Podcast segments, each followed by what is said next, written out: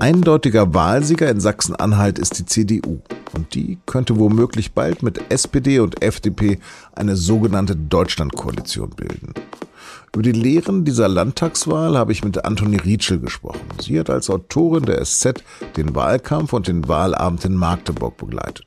Sie hören auf den Punkt, den Nachrichtenpodcast der Süddeutschen Zeitung. Mein Name ist Lars Langenau. Schön, dass Sie zuhören.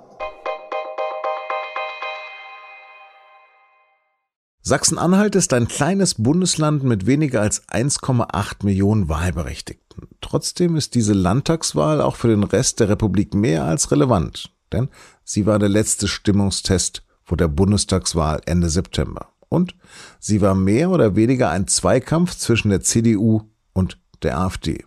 Die stagniert und verlor sogar. Mit 37,1 Prozentpunkten konnte die CDU von Ministerpräsident Rainer Hasselhoff hingegen deutlich dazugewinnen. Und so konnte auch Armin Laschet, der neue Chef der Bundes-CDU, Montagmittag gut gelaunt vor die Presse treten.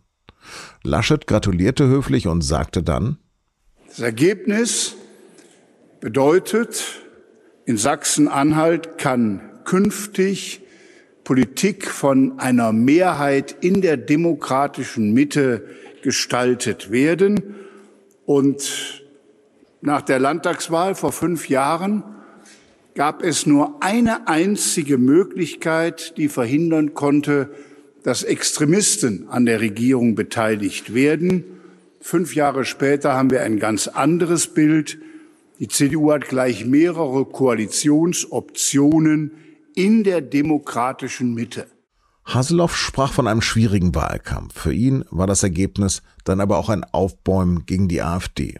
Wir haben ein klares Signal gesetzt von 5 Prozent Differenz auf über 16, fast 17 Prozent Differenz. Das ist der richtige Weg. So machen wir weiter. Und dann werden wir diesen politischen Rand austrocknen. Drittstärkste Kraft ist die Linke. Sie kommt auf 11 Prozent, hat aber 5 Prozentpunkte verloren. Grüne und FDP liegen mit ungefähr 6 Prozent gleich auf. Und die SPD, die in Sachsen-Anhalt vor 20 Jahren noch den Regierungschef gestellt hat, liegt nur noch bei 8,4 Prozent. Mit großer Sicherheit wird es künftig also keine Wiederauflage der Kenia-Koalition aus CDU, SPD und Grünen geben. Auch für Schwarz-Grün schwärmt Haseloff nicht. Wahrscheinlich wird die sogenannte Deutschland-Koalition aus CDU, SPD und FDP. Mit meiner Kollegin Antoni Rietschel vor Ort in Magdeburg habe ich auch über die Lehren für die Bundestagswahl gesprochen. Wir haben Sie unterwegs in der Hotellobby erwischt. Entschuldigen Sie deshalb die Tonqualität. Antoni, was hat dich am stärksten an diesem Wahlausgang überrascht? Wir sind ja alle in diese Wahl reingegangen in der Erwartung, dass äh, eine AfD ähm, relativ stark sein wird, also möglicherweise gleich auf mit der CDU, also so das starke Ergebnis tatsächlich der CDU, also dass sie jetzt ähm, mehr als 37 Prozent geholt hat. Und äh, das hat nicht nur uns überrascht, das hat sogar die CDU gestern überrascht. Also bei der Wahlparty selber war so eine sehr angespannte Stimmung ähm, die dann in starken Jubel ausge, ausgeartet ist und dann eben natürlich auch die Leute gesagt haben, also jeden, den man gefragt hat, damit haben wir absolut nicht gerechnet. Also mit 30 Prozent vielleicht, aber nicht mit diesem Ergebnis. Und ist das denn jetzt ein direkter Verdienst von Haseloff? Also man kann auf jeden Fall davon ausgehen, dass das auch eine Personenwahl war. Also Haselhoff wurde hier äh, wahrgenommen als jemand, als eine Art Moderator, als ein vernünftiger Kandidat, der eben versucht hat, dieses Land äh, jetzt zusammenzuhalten, auch in einer sehr schwierigen Koalition. Es gab ja vorher eine, eine Kenia-Koalition gemeinsam mit SPD und Grünen und ähm, der sich auch ganz klar Stellen gestellt hat, eben auch in der Wahl und gesagt hat, okay, wir sind hier der Stabilitätsanker, ähm, wir sind hier äh, der, das, ja, das, der Gegenpendant zur AfD, also wer jetzt diese Partei verhindern möchte, der muss halt äh, die muss halt die CDU wählen, der muss halt Haselhoff wählen, das war sehr eng an ihm geknüpft gewesen, weil er ja auch gesagt hat, mit ihm wird es keine Zusammenarbeit mit der ähm, AfD geben. Von den etwa 1,8 Millionen Wahlberechtigten haben eine Viertelmillion für die AfD gestimmt. Gibt es da Unterschiede nach Altersgruppen? Wir können praktisch sehen, wenn wir die, die Wählerbefragungen anschauen, dass besonders eine Generation äh, von den 30 bis 45-Jährigen äh, die AfD gewählt haben. Es ist natürlich auch so, dass Transformationsprozesse, also eben auch Traumata aus den Transformationsprozessen in den 90er Jahren, aber auch eben einer Diktaturerfahrung durchaus weitergegeben wird an die jüngere Generation.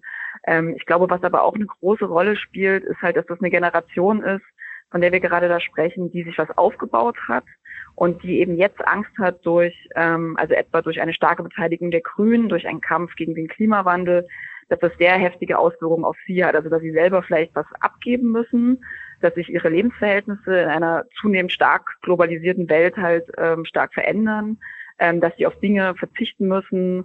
Dieses Thema, ja, wir lassen uns da nicht vorschreiben, wo wir in Urlaub fliegen müssen, dass das schon eine sehr starke Rolle spielt. Also dass das jetzt nicht die klassisch Abgehängten sind, sondern Leute, die eher sagen, sie möchten halt ihren Status beibehalten. Aber was ist das da für eine AfD? Eher Meuthen oder Höcke?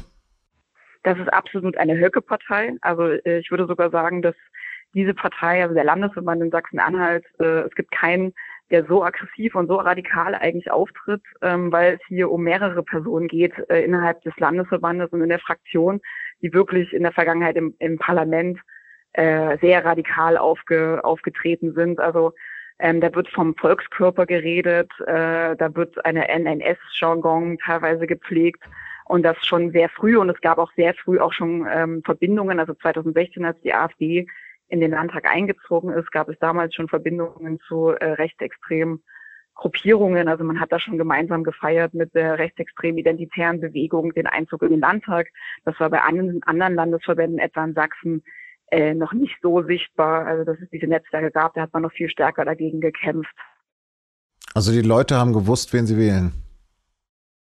Die Leute haben auf jeden Fall gewusst, wen sie da wählen. Also diese AfD hat schon in den letzten vier Jahren nie einen Hehl daraus gemacht, ähm, für was sie steht. Also wenn dann eben zum Beispiel der Kinderkanal als äh, Ficky Ficky Anleitungs-TV bezeichnet wird, dann ist das halt eine Rhetorik, die sehr offen gezeigt wird.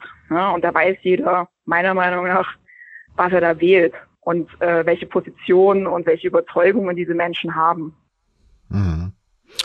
Du hast vorhin so ein bisschen die Verlustängste schon beschrieben, aber warum, warum sind die Grünen so schwach geblieben?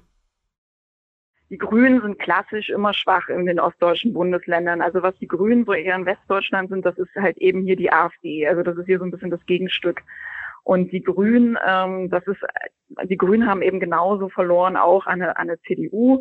Und die Grünen sind hier halt eben genau diese Partei, die so eine Art, ja, wenn man im Wahlkampf die Leute von der CDU, äh, CDU-Unterstützer oder auch CDU-Politiker hört, dann ist das die große Gefahr. Da wird nicht darüber geredet, dass jetzt eine AfD äh, jetzt das, das große Thema wäre oder die große Gefahr wäre, also wenn man jetzt mal so in die Basis geht, sondern wird immer so diese Grünen, das ist eine ideologische Partei, die wollen uns alles verbieten, die wollen, äh, die wollen uns die Autos verbieten und sowas. Also das ist wirklich, wird hier sehr, sehr stark geschürt und nicht nur in Sachsen-Anhalt, sondern das erleben wir auch in anderen ostdeutschen Bundesländern, dass eben so eine grüne Gefahr und dann werden die auch in einen, also oft genannt, so, ne, wenn man über Rot-Rot-Grün spricht, dann hat die CDU ja hier so ein bisschen das Bild aufgemacht als Kommunismuspartei. Also da wird dann plötzlich die Grünen in eine, in eine Ecke hineinsortiert, wo sie ja eigentlich wirklich nicht hingehört.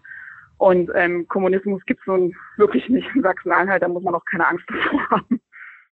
Kann man denn aus dem Ergebnis irgendeine Ableitung für die Bundestagswahl im September ziehen?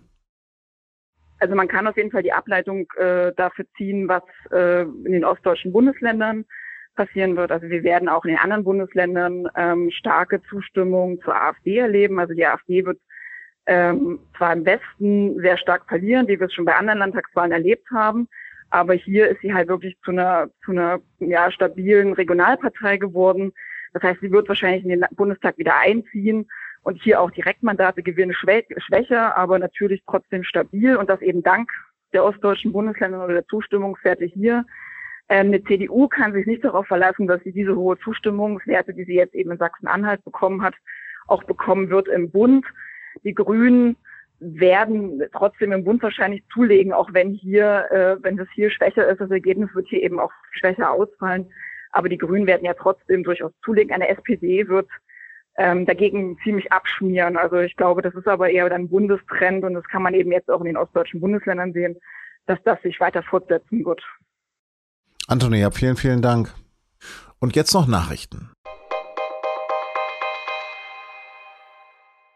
In der Bundesregierung wird darüber gestritten, welche Rolle Jens Spahn bei der Verteilung von minderwertigen Corona-Schutzmasken hat. Laut einem Spiegelbericht wollte Spahns Gesundheitsministerium solche minderwertigen Masken an Obdachlose und Menschen mit Behinderung verteilen. Die SPD fordert deshalb seinen Rücktritt. Spahn sagt, dass die Masken aus China getestet wurden. Sie hätten zwar keine EU-Zertifizierung, seien aber beim Infektionsschutz sicher.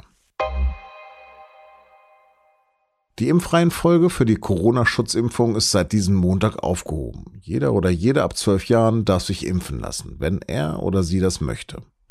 Doch die Impfstoffe sind weiter knapp und Termine oft erst Anfang oder Mitte Juli möglich. Die Kassenärztliche Vereinigung Berlin rechnet jetzt vor allem damit, dass in den Arztpraxen ständig das Telefon klingelt, weil noch mehr Menschen versuchen, einen Impftermin zu bekommen.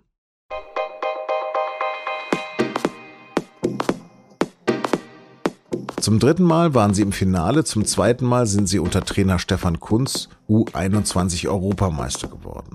Wenn das mal kein gutes Zeichen für die bald startende Fußball-EM der Großen ist. Der Nationalmannschaft widmen sich auch die Kollegen im Sportpodcast, den sie diese Woche allerdings erst am Dienstag zu hören bekommen. Schließlich spielen Jogis Jungs am Montagabend noch gegen Lettland. Es ist der letzte große Test vor dem Turnier. Das war auf dem Punkt. Redaktionsschluss war 16 Uhr. Vielen Dank fürs Zuhören, machen Sie es gut und auf Wiederhören. Bis Dienstag.